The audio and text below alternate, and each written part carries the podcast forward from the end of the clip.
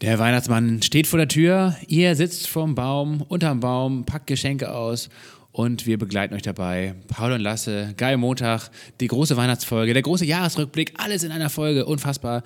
Paul, Ton ab. Wir reden mit Leuten normalerweise, denen äh, der Sinn ihrer Arbeit wichtiger ist als das pure Geld verdienen, wichtiger ist als einfach nur fette Geschenke unterm Weihnachtsbaum, ein rotes Fahrrad unterm Weihnachtsbaum. Nein, ähm, es geht um mehr als das. Und heute ist unsere Weihnachtsfolge. Unser heutiger Gast ist Mariah Carey.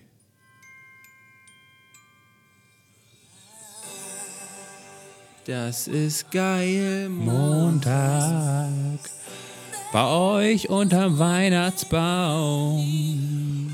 Heute geht es um den Jahresrückblick. Wir blicken mit euch auf 2019 zurück. Das wird heute ein großer Spaß. Und ein wunderbares Fest. Wir drehen heute durch. Geiles Weihnachten mit Paul und Lasse.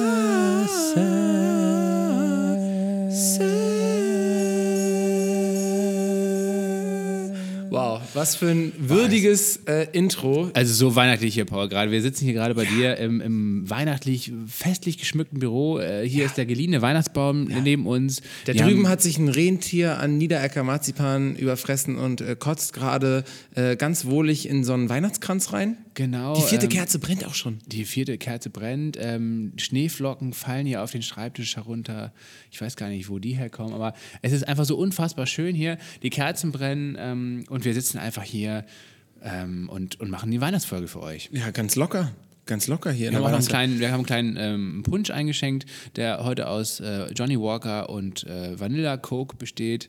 Ein bisschen warm gemacht, das Ganze, also richtig weihnachtlich, richtig in, toll. in, in so Medien, die wichtig sind, muss man dann immer noch andere Artikel erwähnen, so wegen Anti-Schleichwerbung. Da müsste man sagen, ja, es gibt auch noch ganz viele andere tolle Whiskys, so wie Jack Daniels, und es gibt auch noch andere Cola, so wie Pepsi. Aber wir sind ja zum Glück gar nicht wichtig.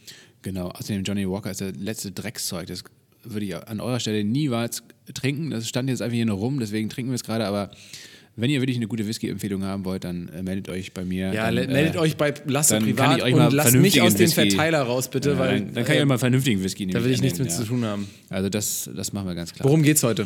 So, pass auf, wir haben viel vor. Ähm, ähm, ihr sitzt jetzt wahrscheinlich bei euren Liebsten irgendwie in der Familie zu Hause und ähm, bei den meisten wird es ja wahrscheinlich so sein, spätestens nach der Bescherung geht man sich irgendwie ähm, gegenseitig auf die Nerven und dann äh, muss man rausgehen, Spaziergang machen, Podcast hören und äh, genau deswegen nehmen wir diese Folge jetzt für euch auf. Also für alle Leute, die dann irgendwann so richtig krass gestresst sein werden während der Weihnachtsfeiertage, die können sich dann trotzdem mal eine geile Folge Geil Motor reinziehen. Ich stelle mir das so vor, man fährt so am Heiligabend morgens ähm, irgendwie noch zum Einkaufen. Die Geschäfte haben ja noch auf bis irgendwie 12, 15 Uhr, irgendwie sowas.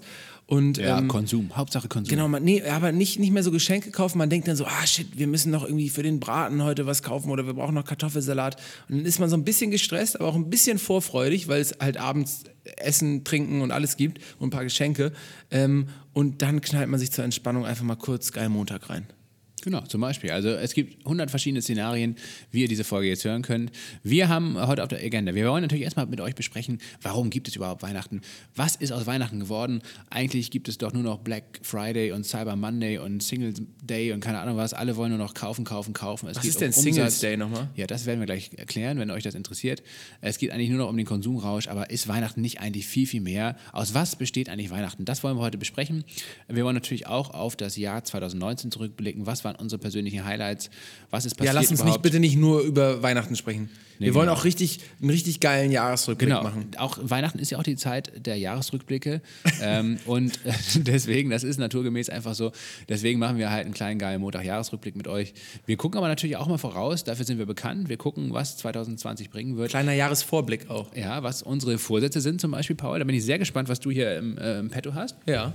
Und wir machen natürlich auch, wir stellen unsere ähm, Geil Montag ähm, Challenge vor, die wir uns bei Zeit Online abgeguckt haben. Das sogenannte Moral Game, Moralspiel. Da werden wir eine kleine Challenge machen, ähm, wer der nachhaltigste von uns ist in 2020. Zum selber ausprobieren zu Hause auch. Ja, genau. Also ja, also vielleicht können, wir, vielleicht können wir es auch so offen gestalten. Ich meine, da haben wir es natürlich ein bisschen abgeguckt von hier Matze und Philipp ähm, von Hotel Matze. Ähm, die machen ja auch so eine Art Docs, das ja auch offen ist für alle Leute, die dann zuhören und ähm, die dann mitmachen können an dieser Was Challenge. ist denn Docs? Du musst mal ein bisschen Google- barrierefreier sprechen. Ja, stimmt. Also Google Docs, äh, das ist für alle Leute, die Ein Internetbuch. ja, ungefähr so, ist ein gemeinsam geteiltes Dokument, wo man dann, wo ganz viele Leute äh, Zugriff drauf haben und in Echtzeit äh, was reinschreiben können, was dann wiederum gespeichert wird und alle äh, gleichzeitig lesen können. Und in Kalifornien sitzen ganz viele Google-Mitarbeiter, die lesen dann alle geheim mit und lesen dann, dass ihr zum Beispiel über ähm, euren nächsten Rewe-Einkauf sprecht und dann äh, strahlen die euch bei Google, wenn ihr irgendwas googelt, äh, Rewe-Werbung aus. Aber nur noch nachhaltige Rewe-Werbung, weil bei uns geht es ja darum, dass man nachhaltig dann lebt und dann kriegt man halt nur noch Bio-Rewe-Werbung angezeigt oder äh, plastikfrei und so weiter. Das ist ja eigentlich, auch, wenn, wenn das wirklich so ist, dass Google alles mitliest und bei uns dann tausende von Leuten auf diesem Google Docs rumhängen, dann hätten wir einen krassen Impact auf jeden Fall 2020 Lass uns jetzt mal auf die Sachen kommen. Wir haben jetzt gesagt, worüber wir sprechen wollen. Nee, nee, nee. Wir müssen jetzt noch mal ganz kurz, bevor es richtig losgeht, natürlich äh, eine Danksagung Ja, aber das wollte, ich ja, das wollte ich ja ankündigen. Okay, na gut. Weil Weihnachten ist ja auch mal Danke sagen. Danke sagen. Ein paar Props geben nach draußen. Und ähm, heute haben wir ganz besondere Leute, an die wir Danke sagen möchten. Vor allem auch an Valentin. Weil Valentin, der gibt uns von seinem ersparten Taschengeld jeden Monat 2,50 Euro ab, damit wir hier weiterreden können. Ähm, wen haben wir noch? Valentin, äh, vor allen Dingen ähm, deine 2,50 Euro sind hier gerade in die Flasche Johnny Walker Red Label geflossen. Also danke dafür. Äh, Franziska gibt 5 Euro im Monat. Unfassbar. Ähm, mit der müssen wir uns jetzt auch unbedingt mal zum Mittagessen Doppelt so treffen. viel Danke an Franziska wie an Valentin. ja, genau. Das ist immer wichtig. Äh, Manuel ist mit 7,50 Euro dabei, Genka mit 10 Euro und Stefan mit unfassbaren 15 Euro. Ich glaube tatsächlich, dass sogar Stefan mein Vater ist. Stefan Kroll. Ja, da sitzen die Flocken natürlich extra lecker. Ja, der freut sich aber Wenn wirklich es auch. sozusagen ans eigene, an die eigene Nachkommen geht. Der freut sich einfach immer äh, zuzuhören. Ja, Und Grüße an mal- Stefan an der gibt Stelle. auch mal ein bisschen Feedback. Deine Mutter ist aber auch mit 15 Euro dabei. Ingrid, die hatten wir auch schon als Danksagung hier mit drin. Ja, aber die hat es ja auch, weil die ist ja seit zwei Wochen, also gefühlt ist sie seit drei Wochen Rentner. Sie würde Drin? jetzt sagen, Rentnerin, so, Wenn überhaupt, sorry. ja. Ähm, sie würde natürlich sagen, nee, ich habe noch Urlaub. Das heißt, aktuell darf sie auch noch äh, lange ausschlafen. Ich habe ihr aber auch gleich gesagt, wenn sie dann ihr Rentnerleben lebt, dann muss sie trotzdem weiter einen guten äh, Rhythmus haben und morgens irgendwie um 8.30 Uhr aufstehen, spätestens. Macht sie auch. Gott sei Dank. Das ist eine fleißige Rentnerin, glaube ich. Also, äh, wenn jetzt äh, ihr, wenn, wenn ihr euch jetzt fragt, was soll das Ganze überhaupt? Ähm, es geht ja immer darum, dass wir das Ganze auch im nächsten Jahr mit viel, viel Elan äh, vorantreiben wollen. Das Ganze muss aber auch ein bisschen finanziert werden, unsere ganze Arbeitszeit und auch ansonsten die paar Unkosten, die wir damit haben. Ähm, das heißt also, wenn ihr Bock habt, dass das Ganze weitergeht, könnt ihr unter geilmontag.de mal vorbeischauen und uns einen kleinen Betrag eurer Wahl ähm, ja, mitgeben, damit wir das Ganze hier weiter fortführen können. Und die genannten Personen machen das schon. Deswegen also einen großen, großen Dank an die genannten Personen und an alle anderen, die das auch machen und äh, jetzt aber in dieser Folge nicht erwähnt wurden. Ähm, wir treffen immer eine kleine Auswahl. Vielleicht in Zukunft können wir auch mal Leute erwähnen, die noch nicht spenden. Genau, die es auch demnächst Einfach machen mal sollen. namentlich an Pranger stellen. Severin zum Beispiel, der hört immer in Kopenhagen ganz fleißig mit. Überweist doch auch einfach mal ein bisschen was. So ein paar 10 dänische Kronen, äh, das sind umgerechnet 13 Euro oder so. Das wird uns sehr, sehr musst durch weiterbringen. sieben, siebeneinhalb teilen. Ja, das war jetzt ein kleiner- einer- Das sind 1,50. Aha, was Das ist nicht genug.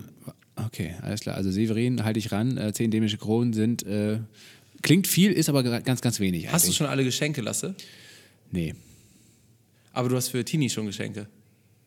Ja, äh, das Problem ist, dass äh, das ist aber echt eine große Challenge, weil sie hat am 20. Geburtstag, am 20.12. und am 24. ist schon Weihnachten. Das heißt, man muss eigentlich eine Doppelbeschenkung fortführen, äh, durchführen. Ja, und mach bitte nicht sowas wie, dann kriegst du einfach zu Weihnachten mehr, weil das hassen solche Leute, die Ja. in der Nähe von Weihnachten Geburtstag haben. Ja, die, und Tini du musst jemand- denen zweimal was schenken. Ja, ja, und, und sie liebt auch Weihnachten. Also ich muss auch jetzt seit Jahren zum Beispiel ähm, immer einen Adventskalender basteln. Das hat mich vor große Herausforderungen gestellt. Zu Recht. Hast du einen Adventskalender? Ja, ich habe ehrlicherweise einen von meiner Mutter geschickt bekommen. Ähm, sogar in mein Oh, Ingrid, hier ins Mensch. Büro. Vielen, vielen Dank. Ja, danke dafür nochmal an der Stelle. Und die, äh, meine Kollegen haben gesagt, oh, ist bestimmt ein Kalender. Ich habe gesagt, nee, glaube ich nicht. Und dann war es ein Kalender. Also danke, Mama, auch nochmal dafür. Ich finde es auch süß. Ich möchte auch noch mit äh, 60 einen Kalender geschickt bekommen von meiner Mutter. Wenn sie dann 120 ist. Hm. Meine, meine Mutter hat mir auch früher immer einen Adventskalender gemacht. Ich glaube, irgendwann hat sie aufgehört, weil sie denkt, dass ich das Ja, die dich finde. nicht mehr. Nee, da, ja, ja, das könnte man denken, aber das ist, glaube ich, nicht die, die Wahrheit. Ich glaube einfach, sie denkt, dass ich das uncool finde. Aber deine Mutter übrigens auch eine der coolsten Mütter bei Instagram. Ich folge ihr ja auch seit Ja. zwei, drei Monaten. Frau Alge. Die Frau unterstrich Alge, glaube ich. Frau ne? unterstrich Alge. Folgt ihr mal bei Instagram. Sie freut sich mega, wenn ihr ihr äh, so ein bisschen Feedback gebt auf ganzen lädt ja immer die krassesten Fotos aus den coolsten Locations aus der Welt hoch. Egal ob Georgien, Madrid, Kopenhagen, Berlin. Äh, Frau Alge weiß, was gut ist. Frau Alge ist wirklich so die Trendsetterin. Ähm, ich muss ihr noch ein bisschen mehr erklären, wie man das mit den Hashtags macht und sie muss vor allem auch mal ein bisschen Text drunter schreiben. Das wird auch, glaube ich, Das ganz wär gut kommen. Ähm, weil die Fotos sind ja echt wirklich mega gut. Sie ist auch viel unterwegs. Ich habe ihr vor zwei, drei Jahren, glaube ich, das Instagram-Leben gezeigt. Seitdem ist sie da mega on fire und ähm, weiß meistens deutlich besser Bescheid als ich, was da gerade abgeht. Also sie schickt mir auch immer regelmäßig äh, Sachen, denen ich folgen soll und so weiter. Da bin ich gar nicht so dick im Game. Ist egal, wir steigen jetzt ein. Äh, woher kommt eigentlich Weihnachten? Das kommt doch eigentlich, weil Jesus gestorben ist. Nee, der ist geboren. genau, voll, sehr gut. Das ist schon mal ein schöner Einstieg. Ist eigentlich Jesus aber an Weihnachten geboren oder gestorben? Ja, der ist geboren, aber wir würden nicht drüber sprechen, wenn er nicht so früh gestorben wäre. Also so wie Amy Winehouse oder Kurt Cobain, der profitiert, der profitiert davon, dass er auch so früh gestorben ist, der Jesus. Ja, also das war auf jeden Fall der Grund, warum wir Weihnachten feiern. Mittlerweile muss man aber sagen, dass es ja eine Mischung aus ganz vielen verschiedenen Sachen ist. Also der Weihnachtsmann zum Beispiel, der kommt von Coca-Cola, das war eine Werbefigur von Coca-Cola, den gab es vorher nicht. Ja, vorher gab es das Christkind. Nee, der hat ein rotes Kostüm wegen Coca-Cola. Ja, aber den Weihnachtsmann an sich als Person, den gab es ja vorher auch nicht. Der Weihnachtsmann hatte ja in der christlichen äh, Geburtsgeschichte ähm, nichts zu tun. Stimmt. Da gab es ja, keine- da gab's ja drei Könige, da gab es das Jesuskind, da gab es dann äh, Maria und Josef. Der war vielleicht der Pförtner. Hirten. Ja, vielleicht war der Weihnachtsmann irgendwie auch schon am Start. Aber auf jeden Fall, ich glaube, Coca-Cola hat sehr, äh, ja, sehr klug gemacht. Und mittlerweile ist der Weihnachtsmann überall am Start. Aber die wenigsten fragen eigentlich oder hinterfragen eigentlich, wo der überhaupt herkommt. Bevor wir das klären, bei Netflix gibt es jetzt eine neue animierte, ähm, äh, einen neuen animierten Film über die fiktive Geschichte, wie der Weihnachtsmann entstanden ist. Da gibt es nämlich einen reichen, also der, der, der Film heißt Klaus und da gibt es einen reichen Postbeamten, der zur Strafe, weil er so faul ist, irgendwo nach Nordeuropa geschickt wird, in so einen, ähm, in, in, in Konflikt, in, in eine Konfliktregion und da streiten sich alle Leute und da trifft er einen alten Mann, der, weil seine Frau früh gestorben ist, äh, nur noch irgendwie Kinderspielzeug hergestellt hat und dann aber irgendwann keinen Bock mehr hatte, das irgendwie äh, weiterzumachen. Und dieser Postbeamte, der musste ganz viele Briefe aber abgeben, weil das die Challenge war, damit er wieder nach Hause kommt. Und so ist er dann zum, zu diesem Typen gekommen, der Klaus heißt, also Santa Claus. Und äh, weil er eine, eine Challenge hatte, also harte KPIs, Key äh, Performance Indicators hatte von seinem Vater, du musst 6000 Briefe in einem Jahr verschicken, hat er sich gesagt, guck mal, dann nehme ich einfach diesen alten, Pen, diesen alten Typen, ja, verschick mit dem äh, äh, die Spielzeuge an Kinder und so kriege ich ganz schnell meine Briefe voll, sodass ich wieder zurück nach Hause darf. Und so ist dann der Weihnachtsmann und der Mythos entstanden. Also äh, schaut euch den Film Klaus an auf Netflix. Es ist eine sehr schöne Geschichte, die sozusagen fiktiv erzählt, wie es hätte sein können, dass wir zu diesem Weihnachtsmythos gekommen sind. Und Aber- dann müssen wir aber jetzt noch, um das Ganze äh, zu komplettieren, äh, die Frage klären, wo der Weihnachtsbaum herkommt. Denn der ist ja auch weder bei Coca-Cola oder in Norwegen entstanden, dieser Brauch, äh, noch kommt er aus der christlichen, ähm, aus der Bibel oder so oder aus der christlichen Geburtsgeschichte. Ähm, der Weihnachtsbaum kommt nämlich eigentlich aus Deutschland tatsächlich. Der Brauch wurde hier irgendwie entwickelt. So im 19. Jahrhundert hat man sich dann irgendwie angefangen, Bäume oder auch erst Tannenzweige und so weiter da ins ähm, Fenster zu hängen, Bäume aufzustellen. Erst die ähm, protestantische Kirche, dann die katholische Kirche und dann wurde das mit deutschen Auswanderern nach, in die USA importiert und dann wurde es weltweit einfach so adaptiert. Der Weihnachtsbaum ist made in Germany. Mhm. Aber die Nordmann-Tanne, das ist ja bekanntlich die, die beste Tanne, die man so haben kann, die kommt wiederum aus Georgien. Da wurde ja auch der im- Wein nur im- erfunden. Nur vor im 5000 Kaukasus. Nur im Kaukasus ähm, wächst die Nordmantanne auf natürliche Art und Weise. Und dann ähm, ist auch ganz witzig, gibt es auch bei YouTube ein paar lustige Videos, wie man dann ähm, das ist ein Riesenbusiness in, in Georgien, dass die dann halt wirklich geerntet werden, diese Tannen, also die Tannenzapfen werden geerntet und werden dann ähm, nach Deutschland gebracht und da mit dann den, den, den Saaten oder den, den Samen äh, hier angepflanzt, damit Weihnachtsbäume auch hier in Deutschland wachsen. Aber die Nordmantanne kommt eigentlich nicht aus Deutschland. Okay, aber wir wollen jetzt auch nicht unser Weihnachtsfest zu analytisch durchsezieren. Das ist schon alles gut, wie es ist. Und Am Ende geht es aber um Geschenke. es geht ja auch um Geschenke und um Ich habe keine Geschenke, du hast anscheinend schon alle. Nee, ich habe auch erst zwei und ich brauche bestimmt noch drei, vier, fünf. Aber ich habe auch heute Morgen mal so ein kleines Brainstorming mit mir selbst gemacht auf dem Weg zur Arbeit. Ich gehe ja morgens immer so 20 Minuten zur Arbeit und manchmal höre ich einen Podcast, aber manchmal mache ich einfach nichts, damit ich mal so einfach nur mit mir alleine bin, was natürlich schon sozusagen gruselig genug ist zum äh, Tagesstart. Ähm, und da habe ich so überlegt, es gibt gar nicht so viele verschiedene Kategorien, wenn man jetzt mal ganz effizient ans Weihnachtsgeschenkgeschäft rangeht. Man kann irgendwie äh, Sachgeschenke kaufen, man kann Veranstaltungen oder Reisen schenken. Natürlich auch bei den Sachgeschenken gibt es Spielzeug für Kleine, Schmuck für vielleicht sozusagen ähm, mögliche Geschlechtspartner und äh, für Eltern gibt es dann auch noch irgendwie Technologie, so vielleicht mal ein Handy für die Mutter oder sowas. Ähm, und Gutscheine und ja, genau, ähm, Gutscheine Geld natürlich immer. ist ja auch das langweiligste Nee, überhaupt. aber Geld kannst du ja nicht schenken. Geld kannst du eigentlich erst schenken, wenn du so alt und reich bist, dass deine Enkel oder dass die Bedürfnisse deiner Enkel so weit weg von dir sind, dass du eigentlich gar nicht mehr weißt. Aber wird ja trotzdem aufgemacht, oder nicht? Ich habe noch nie Geld geschenkt zu Weihnachten. Da bin ich zu jung für. Hast du schon mal Geld geschenkt? Nee, habe ich auch nicht Ja, gemacht. siehst du, aber weil ich du noch meine, keine aber Enkelkinder ja, hast. es wird ja trotzdem von Leuten gemacht. Ja. Wenn Luca, deine Tochter, irgendwann mal äh, Kinder hat, dann wirst du auch vielleicht irgendwann mal Geld schenken, weil du einfach gar keinen Plan mehr hast, was die. Da werden die da irgendwelche. Cybercoins eintauschen, damit die in der Virtual Reality sich irgendwie Kronen kaufen können und dann in ihrem äh, Imperium ein toller König sein können. Das ist, äh, ja, genau. Also, wie gesagt, ich glaube, es gibt sozusagen geschenktechnisch ein paar Dimensionen, in denen man sich da irgendwie ausleben kann. Ich habe leider noch nicht Du alle hast eine Geschenke. ähm, Dimension vergessen, nämlich Zeit. Und eigentlich, das ist meiner, meines Erachtens auch das geilste Geschenk, dass man einfach Zeit ähm, schenkt. Ja, aber das muss man gut verpacken, weil du kannst nicht einfach einem Verwandten sagen, hey, ich schenke dir jetzt ein bisschen Zeit von mir. Das ist vielleicht cool, wenn du Jeff Bezos bist und deine Verwandten fünf Minuten im Jahr siehst, aber, Bei Jeff Bezos würde ich mir eher Geld wünschen, auf jeden Fall. ja, stimmt. Weil der, Stell mal vor, weil der verschenkt nicht nur einen Fuffi, sondern gleich 50.000 Stell mal vor, so. Jeff Bezos wäre dein Onkel und dann würde er so sagen, hey, ich schenke dir 30 Minuten, dann würdest du auch sagen, scheiße, warum nicht 30 Millionen? naja, egal. ähm, genau, nee, also ich habe auch noch nicht alle, äh, ich werde mich da noch reinhacken und reindenken. Ähm, Weihnachten, genau. Du hast, glaube ich, sogar mal recherchiert, wie viel Müll Weihnachten äh, jetzt hier, weil wir reden über Geschenke, aber da bleibt ja auch immer viel Müll hängen. Nicht nur die Verpackungen, sondern auch irgendwie vielleicht die Geschenke selber. Ähm, Ja, ich habe es aber nicht richtig rausgefunden. Ich habe nur die Zahlen und die sind auch nicht mal aktuell. 2017, also Deutschland ist ja immer so Verpackungsmüll-Weltmeister und jedes Jahr auch aufs Neue und immer noch mehr.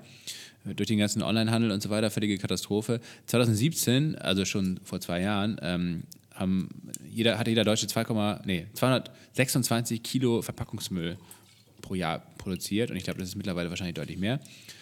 Und, ähm, und ich frage mich immer, jeder, jeder in meinem Bekanntenkreis hat irgendwie den Vorsatz, ja, wir schenken uns irgendwie gar nichts mehr oder viel, viel weniger und dies und das. Und trotzdem wird immer mehr geshoppt und immer mehr geschenkt. Also irgendwie scheint das ja auch so eine, so eine zweigeteilte Wahrnehmung zu sein. Einerseits hat man irgendwie Bock, äh, weniger zu schenken oder Zeit zu schenken oder keine Ahnung was. Und auf der anderen Seite kauft man dann trotzdem irgendeinen Kram ein. Ja. Und das mache ich bei mir te teilweise auch. Wir haben nämlich echt, also man muss auch in der, Wider in der, in der Familie sehr viele Widerstände überwinden. Ähm, selbst, ich glaube, ich wäre jemand wirklich, der einfach konsequent einfach gar nichts mehr schenkt und auch einfach nichts mehr geschenkt haben möchte. Aber dann kriegt man immer irgendwas geschenkt. Und dann hat, dadurch geht dann sofort der soziale Druck wieder los. Ah, gut, dann doch eine Kleinigkeit. Ja, also so, dann hat man wieder zehn Kleinigkeiten. Meine. Regel ist, wenn man, wenn die ganze Familie oder der ganze soziale Kreis so unter Druck steht, dass keiner mehr Spaß hat, was zu schenken, dann einigt euch meinetwegen nichts zu schenken und euch einfach nur an, an euch selber zu erfreuen. Ich finde aber eigentlich dieser Akt des Schenkens, den finde ich gut. Und gerade was schenken, wenn du denkst, dass die anderen dir nichts schenken, ist ja eigentlich gerade schön. Weil darum geht es ja bei Weihnachten, was zu geben und nicht unbedingt was zu nehmen. Deswegen konsequent durchschenken, egal wer sich wie rauf, äh, worüber einigt. Und vielleicht einfach halb so wenig schenken, dafür doppelt so gut. Also lieber nur ein Geschenk an irgendwelche Leute und dafür aber dir wirklich was, was überlegen. Und mein Knüller ist jetzt, also ich habe ein paar gute, gute Insider, mit denen ich jetzt, die ich jetzt rausknallen könnte. Zum Beispiel die Shakti-Matt. Äh, Akupunkturmatte aus unserem Goodbye Store, die ist wirklich krass. Die haben ja äh, in Wie Schweden lange hast du drauf gestanden mit dem Fuß? Mit dem, äh, Jetzt drei Minuten. Beim zweiten Mal drei Minuten. Da habe ich Franz, unseren, unseren äh, Online-Marketing-Manager bei Good Jobs, den habe ich geschlagen. Aber erklär mal, was das Simon, überhaupt ist nochmal. Den, den äh, Herrscher auf Goodbye, den habe ich nicht ganz geschlagen. Shakti-Mat ist eine Akupunkturmatte, ähm, die sehr nachhaltig in Indien produziert wird, wo alle Arbeiterinnen äh, äh, unbefristeten, äh, sozusagen unlimitierten, äh, unbezahlten Urlaub bekommen. Deren Kinder dürfen auf äh, englische Internate gehen, solange die da arbeiten, die bekommen das Doppelte an Mindestlohn. Und diese Akupunkturmatten haben 3000 äh, kleine Spitzen, da kannst du dich entweder rauflegen oder raufstellen und es tut am Anfang fünf Minuten lang höllisch weh, aber nach der fünf Minute entspannt sich dein gesamter Rücken, der wird so heiß und du hast keine Probleme mehr, du fühlst dich energetisiert bis zum geht nicht mehr und deswegen haben wir jetzt auch, glaube ich, schon in der letzten Woche 150 Stück im Store verkauft bei Goodbye. Ähm, könnt ihr natürlich auch online kaufen und äh, wie gesagt, in Schweden wurden letztes Jahr eine Million Stück verkauft. Also das ist ein Hammer-Klassiker. Dann äh, habe ich noch Das kann man aber auch wirklich dann direkt im Weihnachtsfest einsetzen, ne? Wenn man, wenn man so Also wenn du einen ungeliebten Onkel hast, den Ja. setzt du da einfach rauf ähm, und dann leidet der kurz fünf Minuten und dann freut man sich selber auch. Also es lohnt sich so oder so. Egal. Ähm, das ist sozusagen der Geschenktipp für heute. Ansonsten schenkt einfach mal Zeit, wie Lasse das gesagt hat. Ähm, wir müssen langsam zum Jahresrückblick kommen. Ähm, Ja, aber wir wollen uns auch mal jetzt nicht hetzen hier. Ist ja Weihnachten, Paul. Ist ja Weihnachten. Wie, willst du jetzt noch länger über Weihnachten reden? Nee, aber die Leute haben ja trotzdem genug Zeit. Ich hole mir noch eine Cola kurz. Okay. Während Paul eine Cola äh, holt, läute ich langsam so ein bisschen den äh, Jahresrückblick ein. Ähm, es gab einige Themen, die wir hier zu besprechen haben. Es gab natürlich Fridays for Future, es gab Greta Thunberg, die jetzt auch mittlerweile Person des Jahres geworden ist. Es gibt die E-Scooter-Plage hier in Berlin und in vielen anderen deutschen Städten. Äh, generell das ganze Thema Klima hat wahnsinnig an, äh, an Wert gewonnen. Na, Paul, das, jetzt reißt du den Tisch ab hier, um an das nächste Bier zu kommen. Ähm, oh, und du willst über Luisa Neubauer sprechen, habe ich gesehen. Ja, also wenn wir über einen Jahresrückblick sprechen, müssen wir natürlich auch über Fridays for Future sprechen, weil das, was Nachhaltigkeit angeht, wahrscheinlich die größte, die größte einzelne Bewegung von 2019 war, auch global gesehen. Äh, auf der ganzen Welt haben zig Millionen Schüler durchgestreikt am Freitag, ein Jahr lang, was natürlich eine Riesenleistung ist, auch irgendwie ein großes, also ein relevantes Happening, weil das ist, glaube ich, so noch nicht passiert. Ähm, ja, Luisa Neubauer selber als Charakter, ähm, kam, ich kenne sie nicht, muss man ja fairerweise immer dazu sagen. Mm, intuitiv muss ich sozusagen ganz befangen vorher nochmal sagen, mich nervt sie häufig schon nochmal, schon auch sehr, ähm, weil sie, finde ich, so ein bisschen so eine Klassen, so eine genervte Klassensprecher-Attitüde an den Tag legt. Und egal, was vorgeschlagen wird aus Politik oder Wirtschaft oder sonst woher, ähm, auch konstruktiverweise, sie findet es immer nicht genug, sie ist immer genervt und sie sieht es immer kritisch. Und ähm, ich finde toll, was sie macht und auch wie viel Energie sie da reinlegt. Und ich glaube auch, dass es ein Gesicht da braucht für solche Bewegungen. Ähm, aber ich glaube, dass sie vielleicht das, oder das Bild, was sie kommunikativ nach außen abgibt, ist einfach unterm Strich ein bisschen zu negativ, nörglerisch. Und ich glaube auch, obwohl ich gefordert habe, dass wir greifbare, griffige Horrorszenarien brauchen, um zu zeigen, warum wir gegen den Klimawandel ankämpfen müssen, dass sie insgesamt zu wenig sozusagen aktivierend Spaß macht äh, und, und zu wenig Freude macht und, und, und, und motiviert für äh, sozusagen die Maßnahmen, die wir als Menschheit irgendwie ergreifen müssen. Also sie ist nicht so sehr der äh, Jürgen Klopp vom Nachhaltigkeitswandel, sie ist eher so ein bisschen so der vielleicht äh, Louis van Gaal oder der ähm, äh, José Mourinho, also der Trainer, der dich so richtig peitscht und der sagt, komm, du nimmst jetzt nochmal den Medizinball und läufst äh, zehn Runden auf dem äh, Hügel hier und nicht so der positive Motivator. Und ich glaube, das ist so ein bisschen so ein Kritikpunkt, den man ehrlicherweise auch anbringen kann. Ja, aber vielleicht gar nicht so sehr an Luisa Neubauer äh, alleine adressiert, sondern generell, glaube ich. Also Fridays for Future hat eine unfassbare Leistung vollbracht. Äh, großer Respekt auch von meiner Seite. Ich glaube trotzdem, dass man irgendwie ein positives Narrativ braucht. Das hatten wir ja auch schon bei, in der Folge mit Jansen äh, zum Klima, Klimawandel diskutiert. Auch eine der bestgeklicktesten und angehörtesten Folgen dieses Jahr. Also wenn, wenn ihr wirklich viel Zeit habt über Weihnachten, dann hört euch auch das gerne nochmal an. Ähm, ich glaube, wir brauchen einfach, wir brauchen ein positives Narrativ und ich teile all diese ganzen Horrorszenarien und äh, klar, es ist fünf nach zwölf oder Viertel nach zwölf mittlerweile schon und ähm, das sieht alles nicht gut aus, äh, aber den Wandel werden wir trotzdem leider nur am Ende vollziehen, wenn, ähm, wenn wir positives positive Ja, Geschichten erzählen, also- wenn wir eine, eine Vision haben, wenn wir eine Utopie haben, äh, die wir irgendwie in die Tat umsetzen können, weil sonst äh, wird man leider die Menschen nicht zum Glaube ich Wandel auch. Also ähm, so wie- auch wenn es zu spät ist vielleicht. So wie Richard David Precht es aussagt, wir brauchen eine bestimmte Zukunftslust, das ist richtig. Aber ich glaube, wir brauchen sozusagen lustige, wir brauchen auch lustige Horrorszenarien, weil äh, ohne Gegner oder ohne Negativszenario bewegt es sich auch einfach schwieriger. Also, ne, egal ob man jetzt Fußball spielt oder auch einfach so mal Mensch ärgere dich nicht spielt, wenn es keine Konsequenzen gibt oder auch du nichts hast, was du sozusagen verhindern möchtest, dann bewegt sich schwieriger. Das heißt, ich glaube, wir brauchen sozusagen schon irgendwo ein Horrorszenario, dass man weiß, man verliert. Also ohne Gegner macht es auch wenig äh, Sinn, Fußball zu spielen. Aber man braucht gleichzeitig auch noch mehr positive Utopien, die Aber wer zeigen, wie es geht.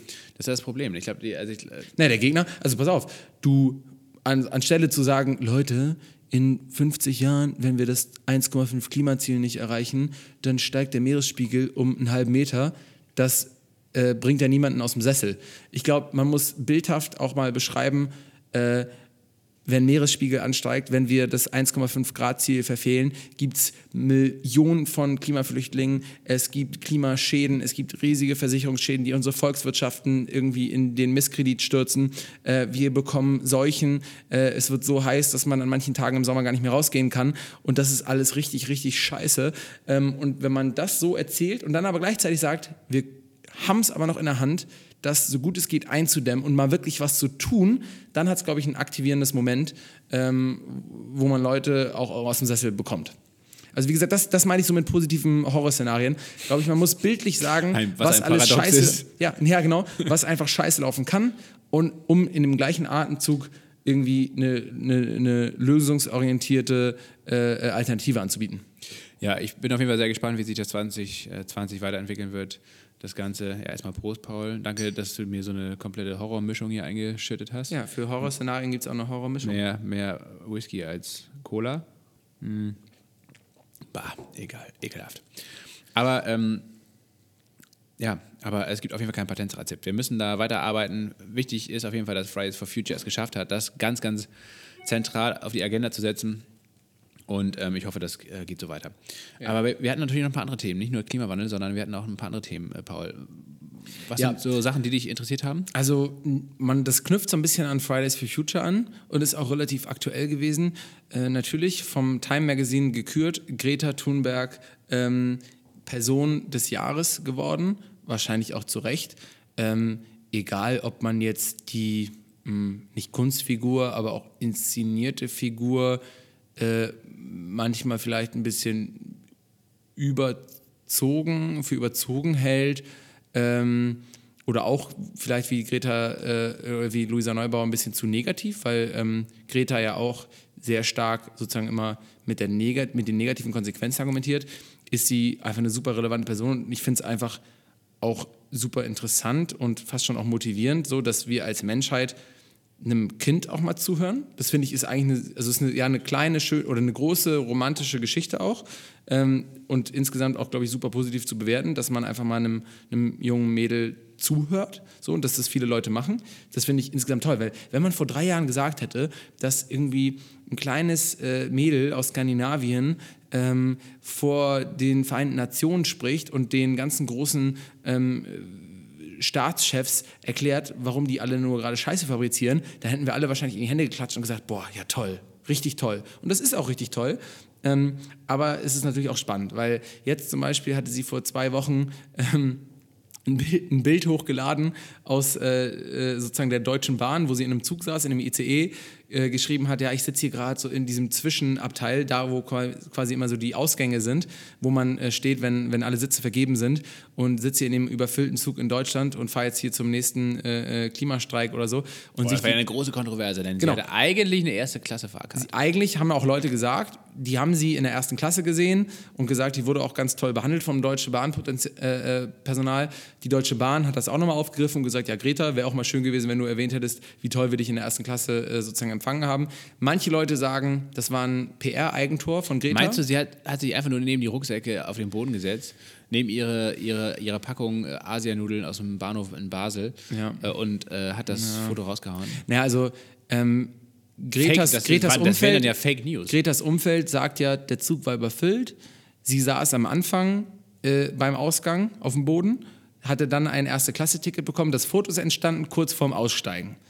Ähm, und sozusagen, das, die haben jetzt, die Dänen da. Genau. Bei den Dänen war Und doch schon wieder alles drunter und drüber. die Deutsche Bahn und auch ein paar, ein paar äh, sozusagen Mitfahrer haben gesagt, sie saß einfach mehr oder weniger die ganze Zeit in der ersten Klasse, wurde da top bedient wie ein VIP und ist dann später ausgestiegen. Es lässt natürlich Raum offen, dass man denkt, okay, das wurde jetzt ein bisschen inszeniert. Also sie als Hustlerin äh, in der Weihnachtszeit hier auf dem, auf dem Boden, auf dem Hosen, auf dem Hoden, Hoden, Hosenboden. Jetzt redest du dich um Kopf Genau, und jetzt rede Kragen ich mich hier. um Kopf und Kragen.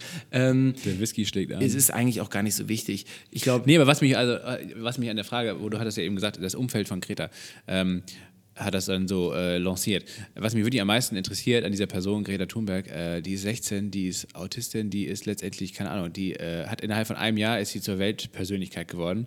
Mich würde wirklich so brennend interessieren, wer da alles hintersteckt. Also was die, was, wie das Umfeld ist, wie sich das aufbaut. Wie Ja, ich glaube, das sie weiß man aber teilweise. Die Eltern und Das ja auch so ein, krass. und so ein PR-Berater und so ein Journalist, die von Anfang an sie begleiten, ne? sind, sind ja, Ja, auch das müssen doch mittlerweile noch ganz, ganz andere Leute sein. Eigentlich. Ja, also wenn Luisa Neubauer schon zehn Assistenten hat, dann hat Greta wahrscheinlich 100, klar. Aber weißt du was, am Ende des Tages, selbst wenn das jetzt mal eine inszenierte äh, ähm, kleine Show war, ist ja scheißegal, ist ja für die gute Sache. Ist also eine gute Sache. Ja, ist ja auch auch gut. Ich fahre fahr den ganzen Tag Bahn hier, kreuz und quer durch Deutschland. Du bist Äh, auch arm dran, ja. Du Ich fahre immer zweite dran. Klasse. Ich fahre ich fahr zweite Klasse dann. Ist ja. auch egal, selbst wenn es inszeniert war, ist ja für einen guten Zweck inszeniert. Deswegen auch das Thema haben wir jetzt nochmal aufgearbeitet und, und im Jahr verarbeitet. Ich sag dir mal ein anderes Thema, was ich nicht verarbeitet habe, Ja, erzähl mal. wo ich mich aber drüber freue.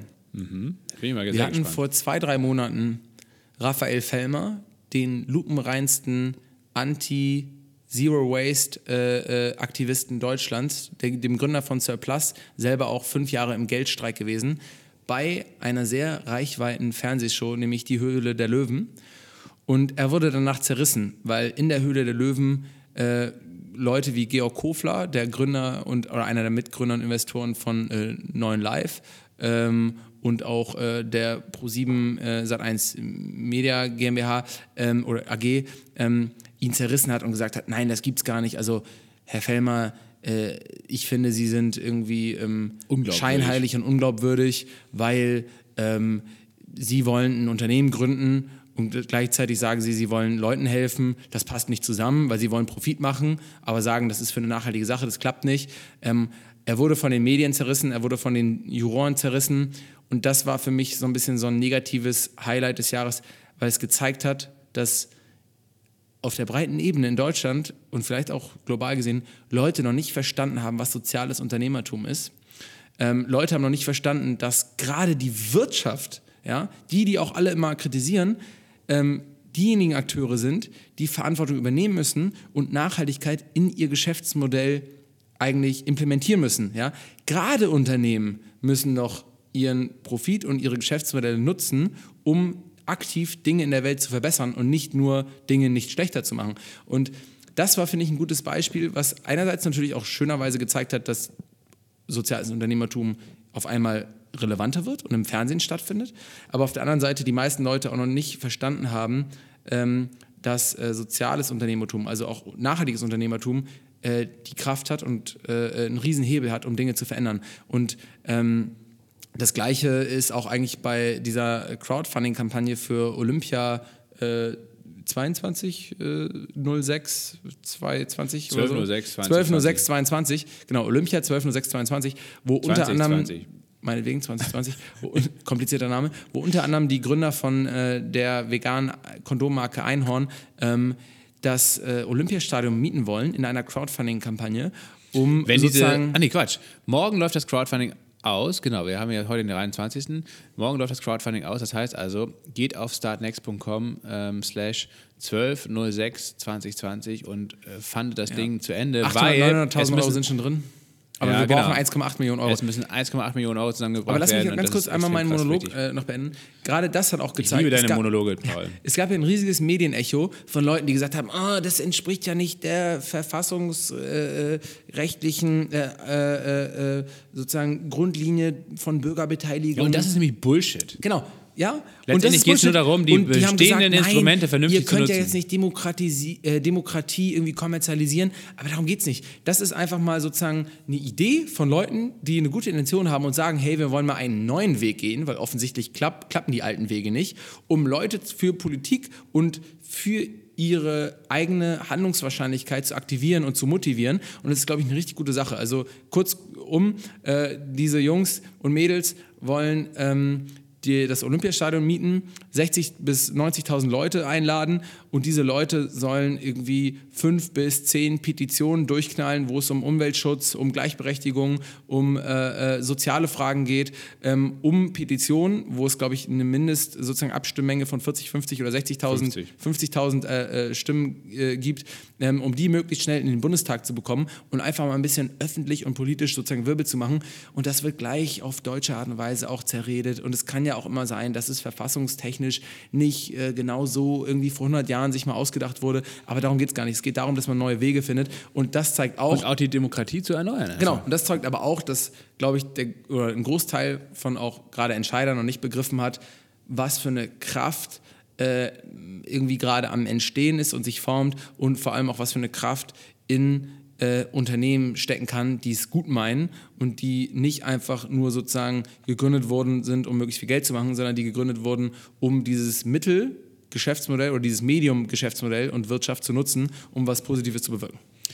Ja, aber die Dingen nicht begriffen haben, dass unsere Demokratie äh, eben nicht Gott gegeben ist oder für alle Zeit äh, sicher ist, sondern dass die halt äh, auch massiv unter Druck steht. Und man kann sich, äh, man kann in die USA gucken, ähm, wo Donald Trump jetzt zwar ein Impeachment hat, aber letztendlich wahrscheinlich, meine Prognose ist, äh, dass er nächstes Jahr auf jeden Fall wiedergewählt wird. Außer Michael Bloomberg tritt noch auf den Plan und äh, haut ihn da raus. Das wäre natürlich ganz geil. Milliardär gegen Milliardär. Ja, aber Michael Bloomberg, der würde vor allen Dingen gerade was, was Klima an, angeht, eine richtig geile Haltung vertreten und richtig äh, sein ganzes Vermögen, seine Kraft äh, Richtung Klimaschutz drehen. So, das wird auf jeden Fall spannend, aber wie gesagt, also ich bin da sehr skeptisch, dass er Trump schlagen kann. Bloomberg Trump war mal äh, Bürgermeister von, New York, ne? New York und hat auch das gleichnamige Unternehmen äh, gegründet. Bloomberg, die machen auch so Terminals, also so Bildschirme und, und Software für alle Leute, die sich so mit Finanzen beschäftigen, ne? Also so Ja, Finanzanalysten. Bloomberg ist mittlerweile, also ist eigentlich so eine Finanznachrichtenplattform. Ich kenne das nur, wir hatten an der Uni ein Bloomberg Terminal, Ter- Terminal,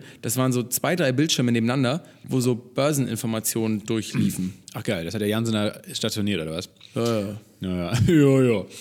Naja, also genau, Bloomberg ist auf jeden Fall Milliardär, einer der reichsten Männer Amerikas. Und wenn einer Trump schlagen kann, dann wahrscheinlich nur er von den Demokraten. Der Rest des Feldes ist extrem schwach und äh, zerstritten. Ähm, das heißt, Trump wird, ja, wenn es schlecht läuft, äh, läuft, wiedergewählt.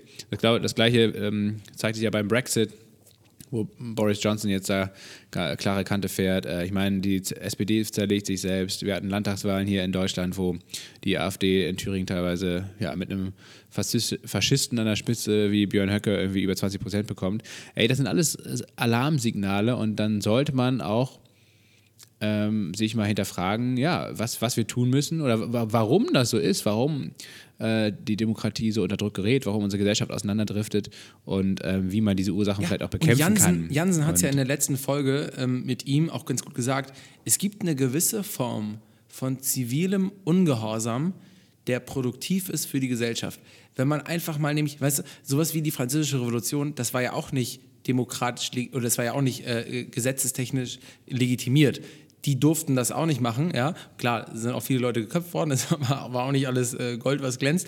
Aber ähm, es hat dazu geführt, dass wir uns irgendwie weiterentwickelt haben. Und genau so müssen wir doch mindestens mal sagen, also guck mal, bei der, bei der Französischen Revolution, da haben die Leute geköpft, die Jungs und Mädels, Mädels und Jungs, die wollen jetzt einfach nur das Olympiastadion voll machen und ein paar Petitionen machen, damit sich mal ein bisschen was verändert. Lasst die das machen und supportet die, anstatt immer rumzunörgeln, rumzumeckern.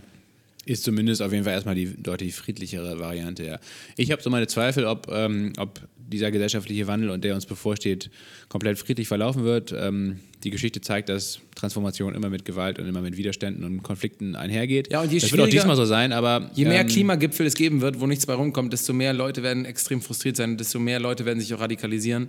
Und ich habe das teilweise echt in sogar meinem persönlichen Umfeld, ne, dass man echt, dass so Leute, die man, die man teilweise gar nicht mehr wiedererkennt, die äh, vor ein, ein, zwei, drei Jahren noch recht zugänglich waren und die mittlerweile einfach sagen, ey, passiert sowieso nichts und da haben sie wahrscheinlich auch mit Recht. Also politisch gesehen passiert einfach viel zu wenig, viel zu langsam und die sich dann einfach radikalisieren und vielleicht, keine Ahnung, äh, auch damit haben wir, äh, darüber haben wir mit Jans in der letzten Klar, Folge du gesprochen. verkehrst natürlich auch nochmal in ganz anderen linken Terrorzellen wie ich, aber. Ja, aber ich glaube, das ist halt leider, diese, diese Gefahr besteht halt einfach, dass, dass sich Teile der Gesellschaft radikalisieren und dann äh, da- daraus auch sowas etwas Ja, wie der aber- Terrorismus entsteht und das ist halt scheiße. Ähm, beziehungsweise, ja, ähm, Aber das ist letztendlich die, die, ein Symptom davon, dass einfach dieser Wandel halt nicht Ja. schnell genug äh, funktioniert. Aber auch um sozusagen lösungs lösungsorientiert mal hier ähm, ein Schlusswort zu finden für dieses Thema. Ähm, die meisten Leute meckern darüber, dass ja, die, die, gerade die großen Unternehmen, also Unternehmen, die Wirtschaft das ist ja alles korrupt und die machen ja alle gar nichts, die machen ja alles nur schlechter. Genau. Und gerade deswegen müssen wir auch die Unternehmen unterstützen, die versuchen, was Positives zu machen. Und gerade deswegen muss es eigentlich zu einem neuen Standard werden, dass wir nur bei Unternehmen kaufen, und mit Unternehmen irgendwie zusammenarbeiten, Dienstleistungen beziehen, bei denen wir wissen, dass da Leute an der Spitze sind, die wirklich was ändern wollen mit diesen Unternehmen. Und ähm, das ist soziales Unternehmertum. Und deswegen glaube ich daran, dass sehr viel Veränderungspotenzial in der Wirtschaft steckt und dass wir dieses Thema soziales Unternehmertum in der Zukunft noch viel stärker erleben werden, als wir es aktuell erleben. Und hoffentlich ist es so in zwei, drei Jahren, dass Leute sich nicht mehr äh, fragen, ja, kann das überhaupt sein, dass man mit einem Unternehmen gute Sachen macht, sondern dass ähm, Leute das äh, als aktive Chance wahrnehmen. Ja, gerade mit Unternehmen kann man gute Sachen machen. Ja, da sollten wir am Ball bleiben. Das ist ja letztendlich auch das Kernthema von Geil Montag, äh, neben neuen Formen von Arbeit äh, das soziale Unternehmertum irgendwie zu fördern.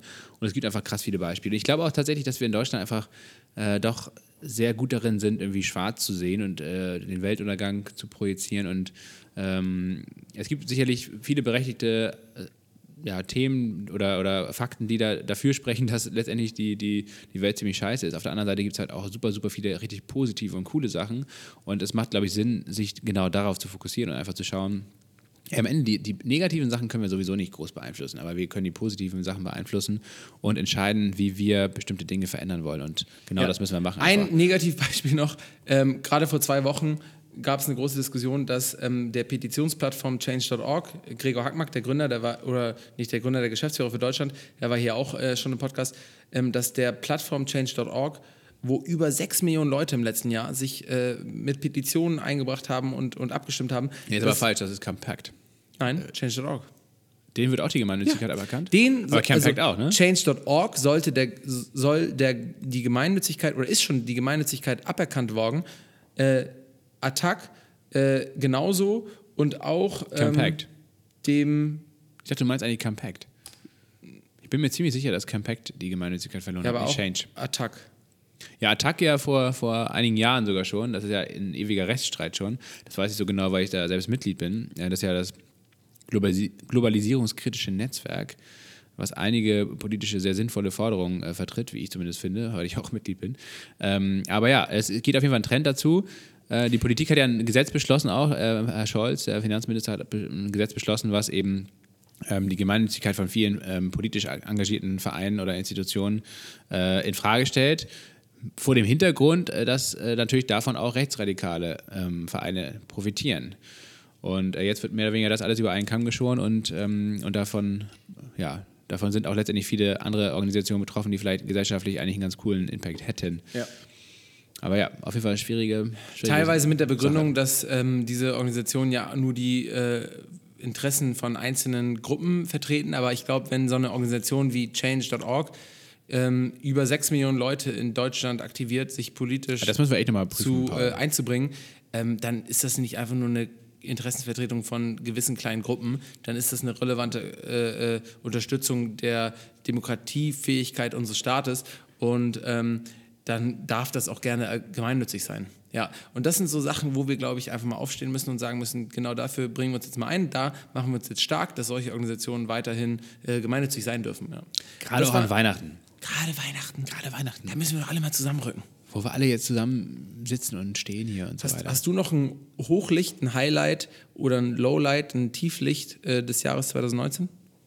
Ich hätte sonst noch eins. ja, hau mal raus. Also natürlich die Gründung jetzt persönlich äh, hier bei uns äh, von, von Goodbye, ähm, einem äh, Online- und Offline-Laden für nachhaltige Produkte und Produkte mit Mehrwert, ähm, war für uns jetzt ein, ein- Highlight, weil ähm, wir versuchen, genau solchen Firmen, nämlich die versuchen, was zu verändern, eine Plattform zu geben, ähm, vielleicht auch sozusagen äh, Leuten eine Möglichkeit äh, zu geben, an Weihnachten ihre Geschenke dort zu kaufen. Das war für uns ein kleines Highlight, vor allem weil wir bis jetzt ja nur Online-Plattformen, also mit Good Jobs, Good Events, ähm, mit unserer Good Family Plattform gemacht haben, die sich so im digitalen Umfeld bewegen, haben wir jetzt auf einmal auch eine Plattform mit Goodbye, äh, die einen eigenen Laden hat. Das ist natürlich irgendwie sozusagen getreu dem Motto Mut zum Untergang, äh, auf einmal eine neue Dimension, äh, die wir jetzt hier äh, betreten. Ähm, das war so ein, so ein Highlight für mich. Ein Highlight war auch eine Absage, weil sich bei uns bei Good Jobs ein sehr großer Technologiekonzern aus dem Silicon Valley gemeldet hat. Ah, und, ja, ich erinnere mich. Ja, und äh, gerne mit uns zusammenarbeiten wollte und wir die erstmal auf die lange Bank verwiesen haben, weil wir gesagt haben, Leute, so schön auch eure Absichten sind, eventuell eure Absichtsbekundungen und ähm, die Dinge, die ihr eventuell auch schon manchmal macht, wir können mit euch noch nicht zusammenarbeiten, weil wir sehr viele Sachen noch nicht unterstützen, ist es, glaube ich, auch ein Highlight und, und, und irgendwie schön anzuerkennen, dass selbst sehr große Technologiekonzerne aus dem Silicon Valley auf einmal sehen, hey, es gibt so eine nachhaltige Community in Berlin oder in Deutschland und wir möchten uns irgendwie anschließen. Allein, dass sie sich anschließen wollen, selbst wenn es nur aus einem Marketing-Aspekt äh, der Fall wäre oder aus einer Marketing-Motivation, ist, glaube ich, schon ein schönes Zeichen, dass man merkt, diese Bewegung wird auf einmal relevant. Mein persönliches Highlight ist natürlich auch so wie, ja, so abgedroschen das auch klingt, auf jeden Fall dieser Podcast. Hat mich auf jeden Fall persönlich sehr weitergebracht. Ähm, zweitens, ja, mit meiner Genossenschaft mit Kuku äh, ging es auf jeden Fall auch deutlich voran irgendwie. Ähm, das, die Idee, glaube ich, eine Plattform für Selbstständige und für Gründerinnen und Gründer zu schaffen, die, die fußt auf jeden Fall langsam. Äh, ist ein langer Weg noch, das irgendwie aufzubauen und zu manifestieren, aber das ist definitiv irgendwie äh, ein cooles Projekt. Was ist der aktuelle Stand? Ja, der aktuelle Stand ist, dass wir das erste Geschäftsjahr, das war ja 2018 schon, also vor ein, anderthalb Jahren, äh, dass wir das und das auch mit leider mit einem recht hohen Verlust geendet hat, äh, dass, ähm, dass das äh, zumindest so ein bisschen ad acta gelegt wurde und wir ähm, jetzt das Geschäftsmodell deutlich angepasst haben und auch die Kostenstruktur und ähm, ja, jetzt sind wir eigentlich in der Lage, ähm, da wieder einigermaßen vernünftig zu planen. Das erste Jahr war auf jeden Fall ein bisschen scheiße, 2019 war deutlich besser.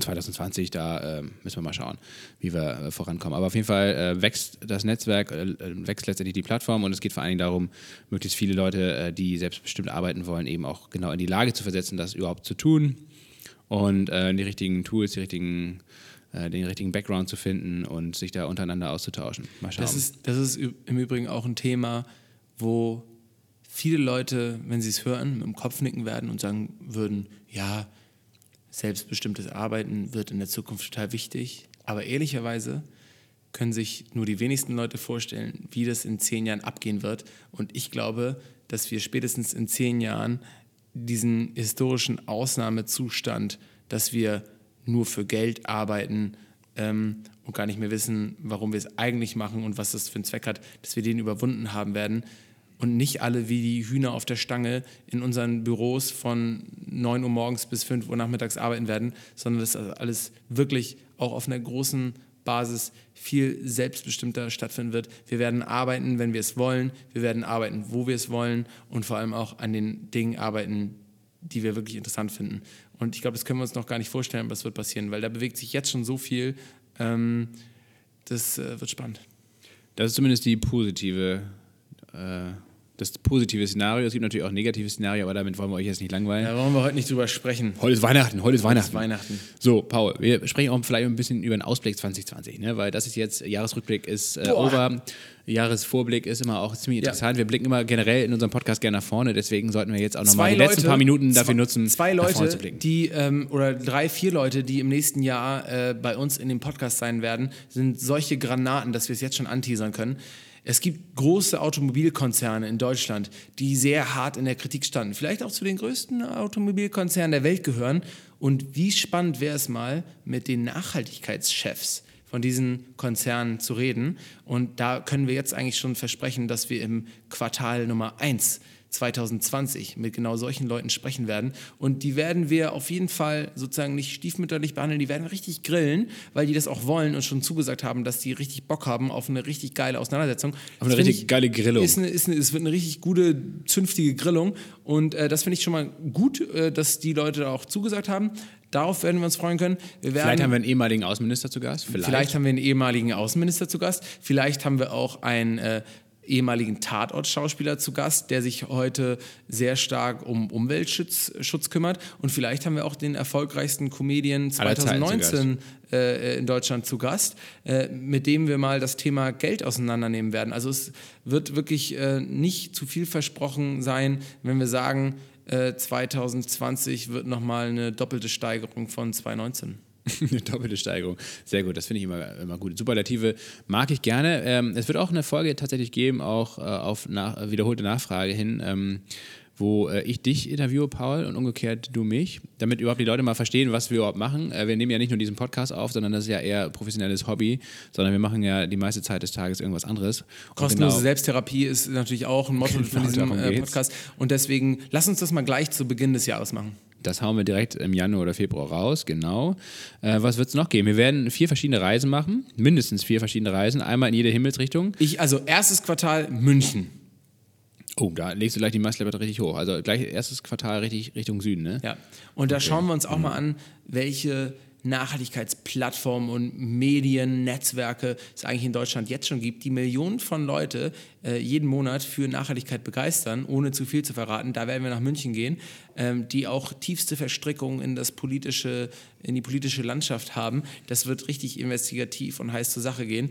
Ähm, ich finde, so Richtung Sommer hin sollten wir nochmal nach Hamburg äh, fahren und uns sozusagen auch einer Keimzelle des Sozialunternehmertums widmen, äh, mit den Gründern von Viva Con Aqua, einem der größten Sozialunternehmernetzwerke und Unternehmen äh, Deutschlands sprechen und schauen, wer da sonst noch so äh, lang kreucht und fleucht. Und ähm, dann zur Im zweiten März haben wir schon den äh, Termin im Westen eigentlich im sicher, März sichergestellt. genau werden wir zu einer sehr großen Nachhaltigkeitskonferenz Ja. gehen. Und ja, genau, Rheinland-Pfalz und Rhein-Main-Gebiet. Wir nehmen den ganzen Scheißen dieses Jahr auseinander. Also letzten Endes, dann ist auch Frankfurt dran. Bundesweit. Da, da in Frankfurt sprechen wir mit Rate, nachhaltigen Ratingagenturen, die das, was Standard Poor's und Moody's und Fitch und wie sie alle heißen, sozusagen mit Geld machen, mit Nachhaltigkeit heutzutage machen, die auch darüber philosophieren und, und jetzt schon überlegen, wie dieses ganze Kompensationsspiel. Ne? Also, dass so riesige Fluggesellschaften wie EasyJet heutzutage sagen, ja, pro Fluggast werden wir jetzt 30 Cent Bäume pflanzen und dann ist das nämlich alles CO2-neutral. das werden wir mal gedanklich auseinandernehmen und sagen, lohnt sich das eigentlich? Macht das alles Sinn? Und wird nicht eigentlich dieser Kompensationsmarkt, also sozusagen der Markt für Bäume pflanzen, als Markt Ablasshandel für Unternehmen, wird das nicht eigentlich in sich auch wieder so Spekulationsblase? Ähm, darüber werden wir reden. Das sind die Themen, die uns 2020, 2021 äh, beschäftigen werden. Und äh, im letzten Quartal 2020 äh, machen wir nochmal ganz verrückte Sachen. Da fahren wir nach ähm, ins, in tiefsten Osten, in tiefsten Osten. Sachsen. Okay, und was machen wir da? Da gibt es mega geile Sachen. Okay. Leipzig, Dresden und ähm, nee, nee, wie heißt das nochmal? Nebelau, Nebeldorf. Ich habe auf jeden Fall da, wir wollen auf jeden Fall einen geilen Bürgermeister interviewen. Ja, Philipp Amthor. Philipp Amthor äh, interviewen wir in der Folge auch. Es wird auf jeden Fall hoch hergehen bei Geil Montag. Ich freue mich auf diese Ausflüge mit dir, Paul. Das wird auf jeden Fall sehr gut. Ja, freu mich Hast du auch generell auch irgendwelche Vorsätze für das fürs neue Jahr? Ja, also ich habe jetzt schon am Anfang des Jahres gesagt, ich muss pro Monat im nächsten Jahr zwei Bücher lesen. Zwei? Aber das, ja, hör Boah, mir krass. zu. Hör ja, mir okay. zu. Ja, ja. Klingt viel, ist aber eigentlich wenig. Weil wenn du es mal hochrechnest, ne? Wie viele Bücher liest du aktuell? Ich habe jetzt in diesem Jahr genau ein Buch pro Monat gelesen. Kommt natürlich immer darauf an, wie Das lang ist das Buch nicht ist. Aber na, ich glaube, es ist Durchschnitt. So. Deutschland ist ja auch ein Buchleserland. Es waren jetzt auch nicht nur Romane mit Ich hatte mir genau das vorgenommen Hör und mir habe zu. insgesamt zwei Bücher gelesen. Wann? In zwölf Monaten. Das also ist viel zu wenig. Das ist sozusagen Fail unterhaltsam, traurig. Fail. Ähm, weißt du was? Das Ding ist aber, rechne mal hoch. Wie viele Jahre hast du noch zu leben, wenn es durchschnittlich läuft? Vielleicht 40? 50? 40 wäre traurig, 50 wäre cool, Genau. 60 wäre richtig gut. 60. Und wenn du deinen Schnitt hältst von diesem Jahr, liest du in deinem Leben noch 120 Bücher. Das ist ziemlich wenig.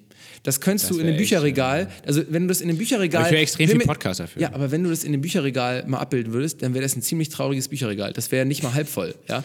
Und deswegen muss man einfach die Quote von Büchern hochsetzen, weil dir geht's besser, du beschäftigst, beschäftigst dich auch nochmal sozusagen auf Offline-Ebene nochmal ganz anders mit Buchstaben, Worten, Haptik und Gedanken von anderen Menschen. Äh, wenn ihr Bücher lest, sozusagen wählt sie weise aus, liest, lest nicht nur alles, was eure Verwandten euch irgendwie zu Weihnachten schenken, weil das mag auch irgendwie ein random Scheiß sein. Ähm, macht das bewusst und macht mindestens zwei Bücher pro Monat, weil das Ding ist, ich bin ja jetzt schon unterbelesen. Ja? Es gibt so viele Leute, die echt smart sind und schon irgendwie tausend Bücher gelesen haben. Ich hink jetzt schon hinterher. Wenn ich nicht, nicht jetzt im Monat zwei Bücher lese, dann wird der Abstand ja nur noch größer. Ich werde ja nur noch dümmer im Vergleich zu den anderen. Ja, das stimmt. Aber du liest auch wirklich, das äh, kommt ja auch mal, das blitzt ja auch immer wieder äh, zwischendrin hier in den Folgen durch, dass du echt deutlich mehr liest, als man dir so gemeinhin ansieht irgendwie.